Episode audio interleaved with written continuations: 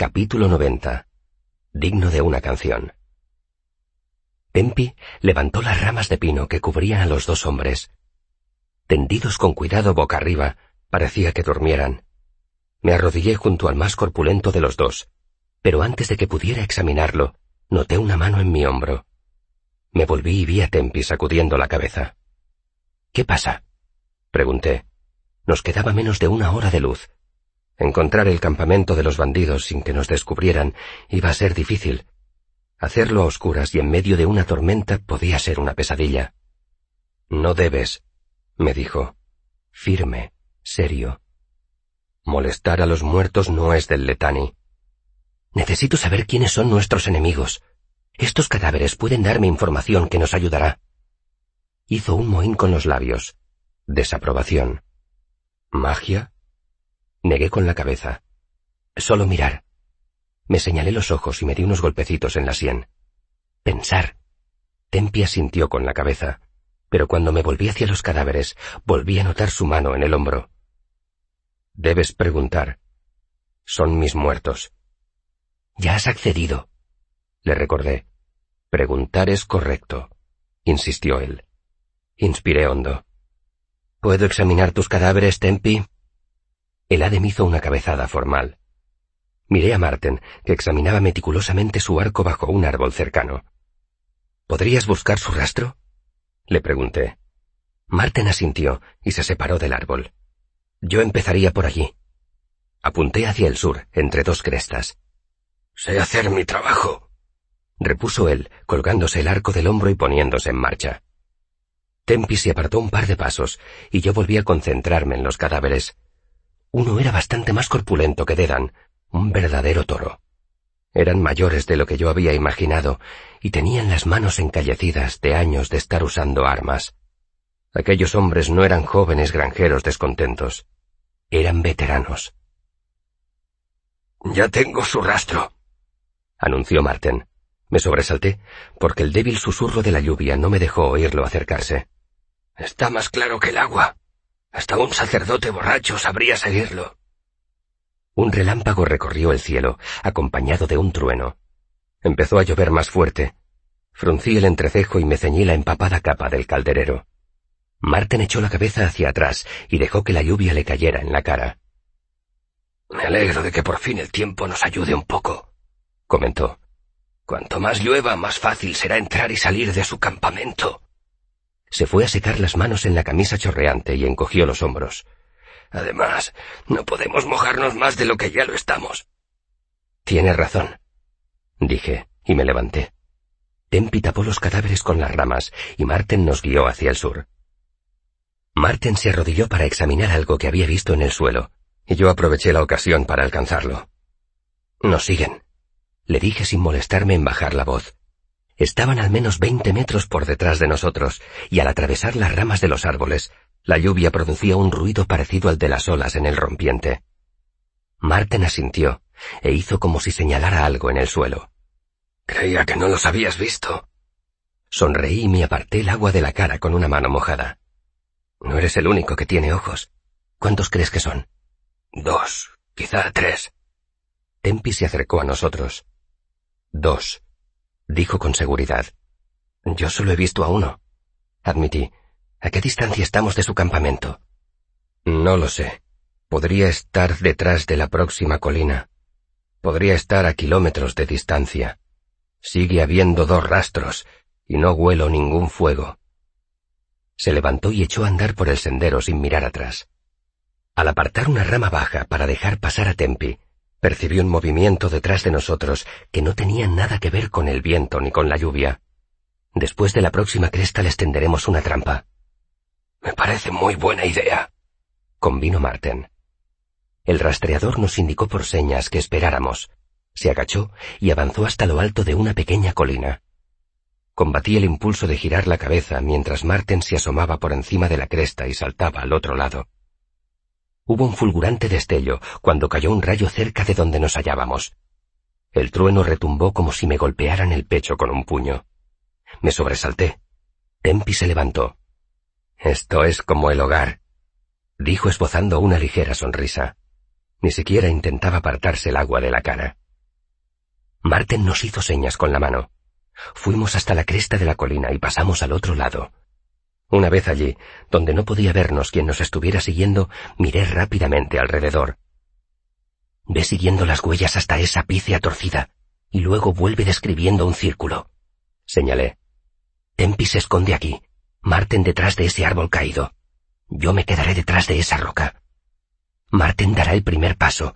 Haz lo que te parezca, pero seguramente lo mejor sería que esperaras hasta que hayan pasado ese tocón. Intenta dejar al menos a uno con vida, pero no podemos permitir que se nos escapen ni que hagan demasiado ruido. ¿Qué vas a hacer tú? me preguntó Marten mientras nos apresurábamos a dejar unas buenas huellas hasta la pícea. Yo me apartaré. Vosotros dos estáis más capacitados que yo para estas cosas, pero si es necesario, tengo un par de trucos a punto. Llegamos al árbol. ¿Preparados?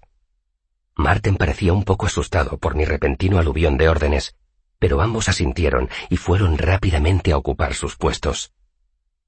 Di un rodeo y me escondí detrás de un afloramiento rocoso. Desde aquella posición aventajada podía ver las huellas que habíamos dejado en el barro mezcladas con el rastro que habíamos seguido. Más allá, vi a Tempi colocándose detrás del tronco de un grueso roble.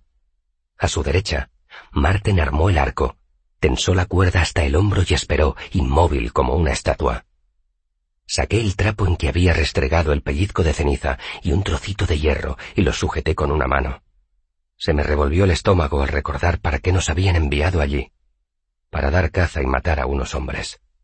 Cierto, eran forajidos y asesinos, pero hombres al fin y al cabo. Respiré hondo e intenté relajarme. Notaba la superficie de la roca, fría y rugosa, contra mi mejilla. Agucé el oído, pero solo oía el continuo repiqueteo de la lluvia. Combatí el impulso de inclinarme hacia adelante y asomarme por el borde de la roca para ampliar mi campo de visión. Volvió a destellar un relámpago, y estaba contando los segundos que tardaba en sonar el trueno cuando vi aparecer a un par de figuras. Noté un súbito calor en el pecho. ¡Dispárales, Marten! grité. Dedan se dio rápidamente la vuelta, y cuando salí de mi escondite, ya estaba plantado frente a mí con la espada en alto. Gespe, algo más comedida, se paró con la suya a medio desenvainar. Escondí el puñal. Me acerqué a Dedan y me quedé a unos pasos de él. Cuando retumbó el trueno, lo miré a los ojos y le sostuve la mirada. Su expresión era desafiante, y no me molesté en disimular mi ira.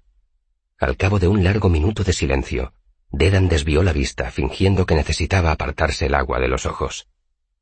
Guarda eso, dije apuntando a su espada con la barbilla. Tras un segundo de vacilación, Dedan obedeció. Entonces me guardé la delgada hoja de acero que tenía en la mano en el forro de la capa. Si fuéramos bandidos ya estaríais muertos. Miré a Gespe y luego de nuevo a Dedan. Volved al campamento. Dedan mudó la expresión. Estoy harto de que me hables como si fuera un crío. Me amenazó con un dedo. Llevo mucho más tiempo que tú en este mundo. No soy estúpido. Reprimí varias respuestas airadas que no habrían hecho más que empeorar las cosas. No tengo tiempo para discutir contigo. Nos estamos quedando sin luz y vosotros nos estáis poniendo en peligro. Volved al campamento. Deberíamos acabar con esto esta noche, replicó él. Ya nos hemos cargado a dos. Seguramente solo quedan cinco o seis. Podemos sorprenderlos en la oscuridad en medio de la tormenta. ¡Pum! ¡Zas! Mañana a la hora de comer podemos estar en Crosson. ¿Y si son una docena? ¿Y si son veinte? ¿Y si se esconden en una granja? ¿Y si encuentran nuestro campamento cuando no haya nadie allí? Todas nuestras provisiones, nuestra comida y mi laúd podrían desaparecer y podrían tendernos una trampa cuando regresáramos. Y todo porque no habéis podido esperar una hora. El rostro de Dedan enrojeció peligrosamente y me di la vuelta. Volved al campamento. Ya hablaremos esta noche. No, maldita sea, voy a ir con vosotros, y tú no podrás hacer nada para impedírmelo. Apreté las mandíbulas. Lo peor era que Dedan tenía razón. Yo no tenía forma de imponer mi autoridad. No podía hacer nada aparte de someterlo con el fetiche de cera que había hecho. Y sabía que esa era la peor opción, porque además de convertir a Dedan en mi enemigo declarado, también pondría a Gespe y a Marten en mi contra. Miré a Gespe. ¿Qué haces tú aquí? Gespe le lanzó una mirada rápida a Dedan. Quería venir solo. He pensado que era mejor que siguiéramos juntos, y nos lo hemos pensado bien. Nadie va a encontrar nuestro campamento. Lo hemos escondido todo y hemos apagado el fuego antes de venir. Di un suspiro y me guardé el trapo con el pellizco de ceniza ya inútil en un bolsillo de la capa. Claro, habían apagado el fuego. Pero estoy de acuerdo con Dedan, añadió Gespe. Deberíamos acabar con ellos esta noche. Miré a Marten. El rastreador me lanzó una mirada de disculpa. Mentiría si dijera que no estoy deseando acabar con esto, dijo, y se apresuró a añadir. Si podemos hacerlo bien. Habría dicho algo más, pero las palabras se atascaron en su garganta y empezó a toser. Miré a Tempi, que me devolvió la mirada. Lo peor era que en el fondo estaba de acuerdo con Dedan. Quería acabar con aquello. Quería una cama caliente y una comida decente. Quería llevar a Marten a un sitio seco. Quería volver a Severen y disfrutar de la gratitud de Alberon. Quería encontrar a Dena, pedirle perdón y explicarle por qué me había marchado sin decirle nada. Solo un loco nada contra la corriente. Está bien. Alcé los ojos hacia Dedan. Si muere alguno de tus amigos será culpa tuya. Vi pasar por su cara una pizca de incertidumbre que desapareció cuando Dedan apretó las mandíbulas. Había hablado demasiado para que su orgullo le permitiera echarse para atrás. Lo amenacé con un dedo. Pero de ahora en adelante todos haréis lo que os mande. Escucharé vuestras propuestas, pero las órdenes las daré yo. Paseé la mirada alrededor. Marten y Tempia sintieron de inmediato, y Gespe los imitó solo un segundo más tarde. Dedan lo hizo más lentamente. Lo miré. Júramelo. Dedan entrecerró los ojos. Si haces alguna payasada esta noche cuando estemos atacando, podríamos morir todos. No confío en ti. Preferiría abandonar que hacer esto con alguien en quien no confío. Hubo otro momento de tensión, pero antes de que se prolongara demasiado, Marten intervino. Venga, Den. El chico sabe lo que hace. Ha montado esta emboscada en cuatro segundos. Con tono jocoso añadió. Además, no está tan mal como el capullo de Brenwy, y por aquel trabajito no nos pagaban tan bien. Sí, supongo que tienes razón, dijo Dedan esbozando una sonrisa. Si acabamos con esto esta noche. Yo no tenía ninguna duda de que Dedan haría lo que le diera la gana si se le antojaba. Júrame que obedecerás mis órdenes. Se encogió de hombros y desvió la mirada. Sí, lo juro. No era suficiente. Júralo por tu nombre. Dedan se apartó la lluvia de la cara y me miró desconcertado. ¿Cómo dices?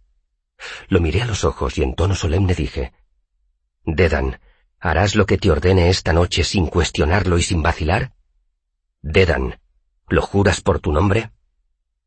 Trasladó el peso del cuerpo de una pierna a la otra, y entonces se irguió un poco. Sí, lo juro por mi nombre.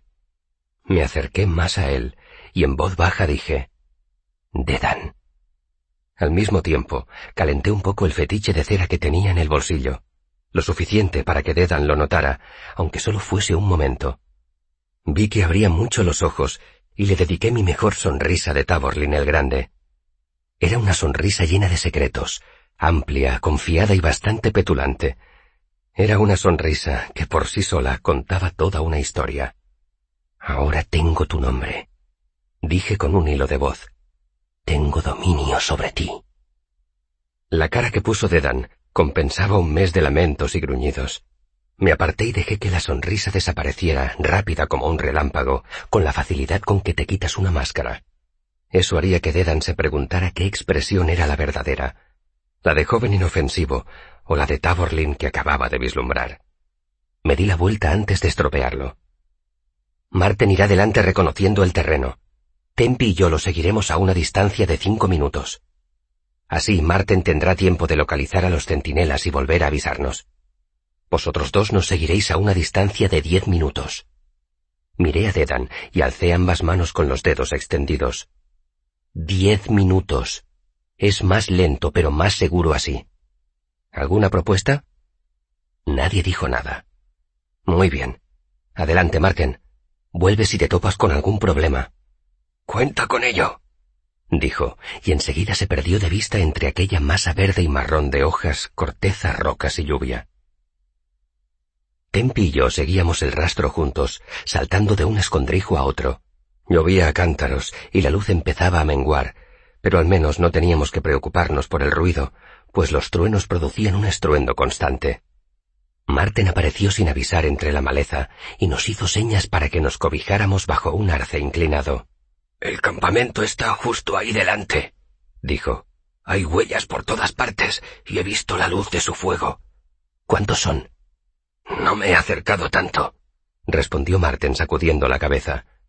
En cuanto he visto otras huellas diferentes he vuelto.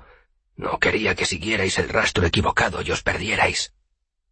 ¿A qué distancia? A un minuto gateando. Podríais ver su fuego desde aquí, pero su campamento está al otro lado de una cresta. Escudriñé los rostros de mis dos compañeros bajo la débil luz. Ninguno de los dos parecía nervioso. Era evidente que servían para aquel trabajo y estaban bien entrenados. Marten era un buen rastreador y un buen arquero. Tempi poseía la legendaria habilidad de los Adem. Tal vez yo también habría estado tranquilo si hubiera tenido la oportunidad de preparar algún plan, algún truco de simpatía que inclinara la balanza a nuestro favor. Pero Dedan había destruido todas mis esperanzas insistiendo en que atacáramos esa noche. Yo no tenía nada, ni siquiera una precaria relación con un fuego lejano. Puse fin a esos pensamientos antes de que convirtieran mi ansiedad en pánico. Entonces en marcha. Dije satisfecho con el tono calmado de mi voz. Empezamos a gatear los tres, mientras la última luz del día se desangraba en el cielo. En la penumbra me costaba ver a Marten y a Tempi, y eso me tranquilizó. Si a mí me costaba, desde lejos sería casi imposible que nos avistaran los centinelas. Al poco rato, vi la luz de la hoguera reflejada en la parte inferior de las ramas más altas de los árboles que teníamos enfrente. Me agaché y seguí a Marten y a Tempi, que treparon por un pronunciado terraplén, resbaladizo a causa de la lluvia. Me pareció distinguir algo que se movía un poco más adelante. Entonces estalló un relámpago que me deslumbró en la creciente oscuridad, pero justo antes, una luz asombrosamente blanca iluminó el terraplén fangoso. Plantado en la cresta había un hombre muy alto con un arco tensado. Tempi estaba agachado escasos metros, paralizado en el acto de afianzar los pies en el terraplén. Por encima de él estaba Marten. El rastreador había puesto una rodilla en el suelo y también tensaba el arco. El relámpago me mostró todo aquello con un gran destello y luego me cegó.